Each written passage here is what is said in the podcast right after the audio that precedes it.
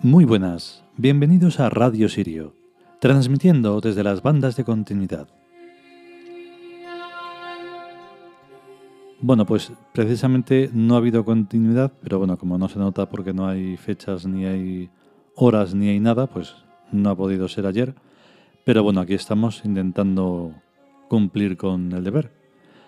Y hoy toca un arquetipo que es también muy importante para, para que la vida sea amable y sea lo que tiene que ser, que es Apis. Em, bueno, dentro ya lo vais a escuchar, pero es muy importante que la divina providencia sea conscienciada y sepamos de dónde sale y de dónde debe de salir, que es de nosotros, pero que sepamos un poco de cuál es su historia, su historia arquetípica. Aquí siempre que hablamos de historia hablamos de la historia arquetípica, claro, porque la historia humana es mentira, así que de ahí no se puede sacar ninguna historia. Vamos con el capítulo.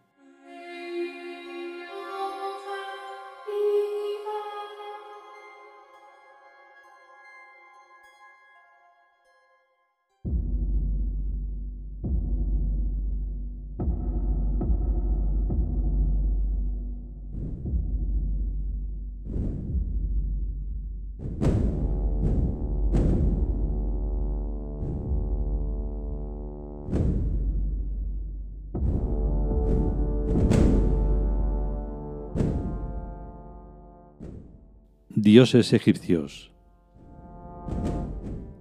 Apis. Texto.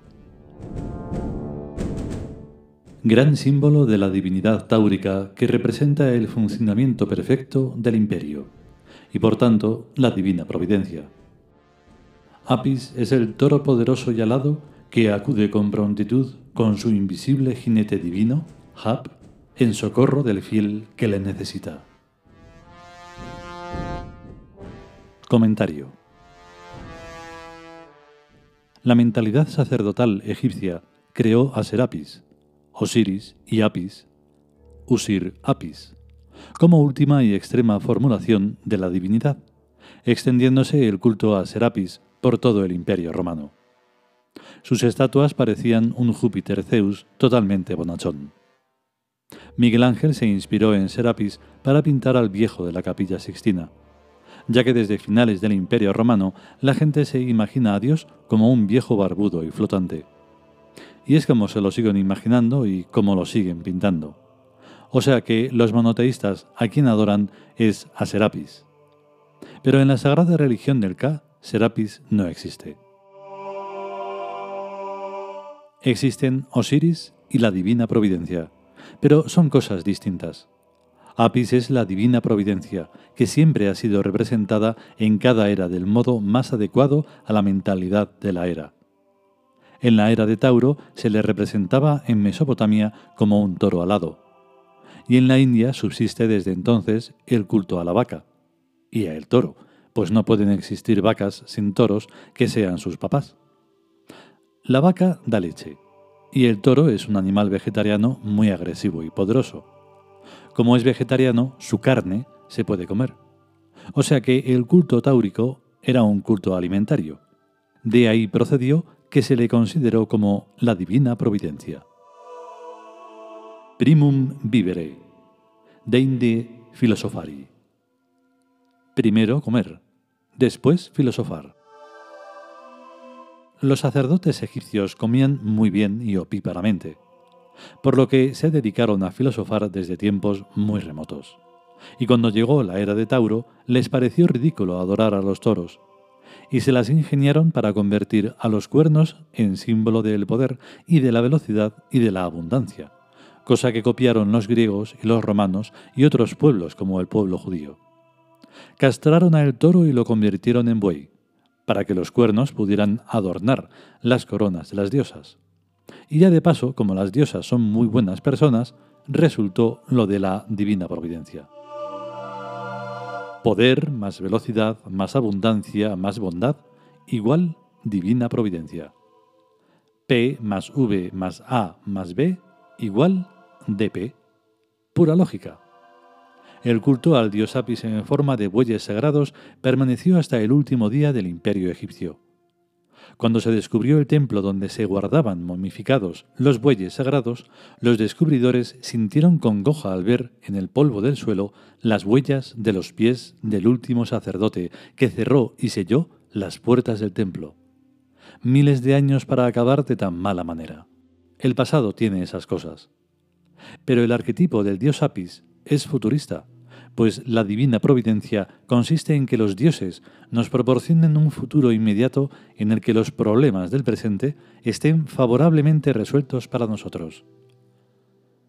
Tengo que repetir otra vez más que Apis es también un dios psíquico, pues no existen más dioses reales y verdaderos que los dioses psíquicos.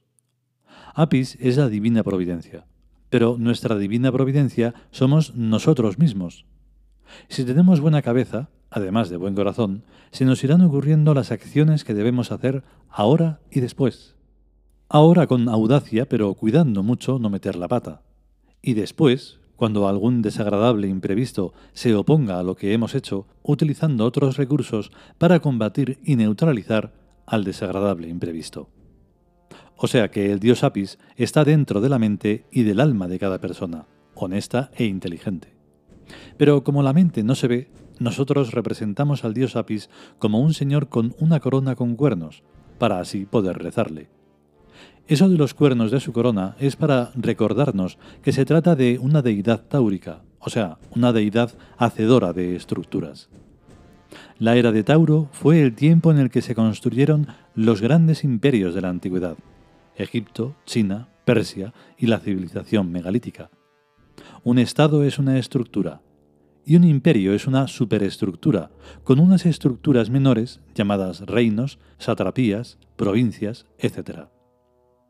El dios Apis asomó sus cuernos divinos a finales de la era de Géminis, hacia hace unos 6.000 años, cuando el trigo y los demás cereales tuvieron muy malas cosechas por algunos cambios climáticos. En las épocas de escasez, los pueblos se tienen que reorganizar o desaparecer.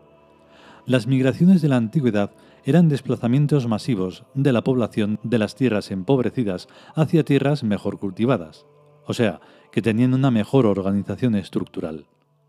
En un principio, para los pueblos recipiendiarios, las migraciones significaban mano de obra barata, pero enseguida pasaban a ser saqueos y barbarie.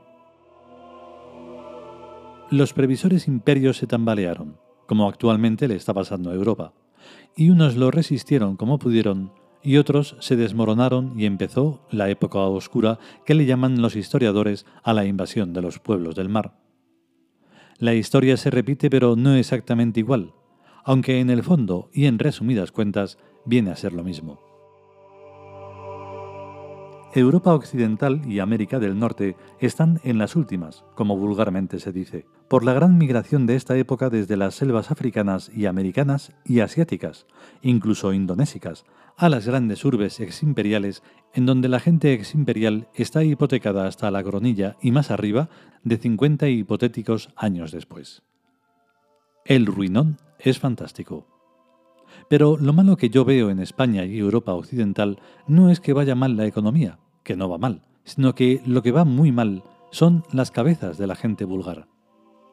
Tampoco van nada bien las cabezas de quienes en laboratorios hacen medicamentos venenosos para vender otros medicamentos que curen o, parezcan curar a las enfermedades que producen los medicamentos venenosos ni las cabezas de quienes hacen medicamentos para matar a poblaciones africanas y quedarse con sus tierras para hacer minas, ni las cabezas de quienes hacen virus informáticos para vender antivirus informáticos, y etc. Oh Dios Apis, líbranos de tanta mala gente de todas clases. Porque si nos libras de todas las malas gentes de todas clases que hay, aquí vamos a quedar poquísima gente, pero de altísima calidad, en lo que respecta a inteligencia práctica y a honestidad heroica. Hágase. Y que la divina providencia se nos vaya ocurriendo en todo momento, de todos los días y de todas las noches. Amón.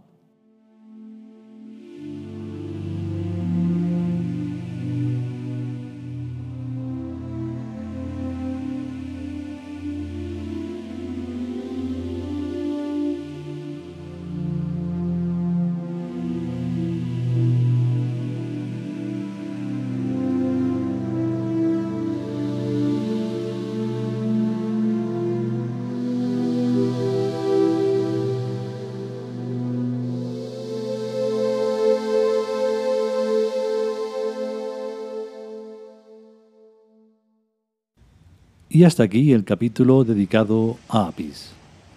Es un arquetipo, como decimos de todos, pero de manera consciente, un arquetipo muy importante que ha tenido sus, sus cambios, sus modificaciones a lo largo de la, de la historia humana, pero su esencia, que es la primigenia, pues esa no se ha perdido.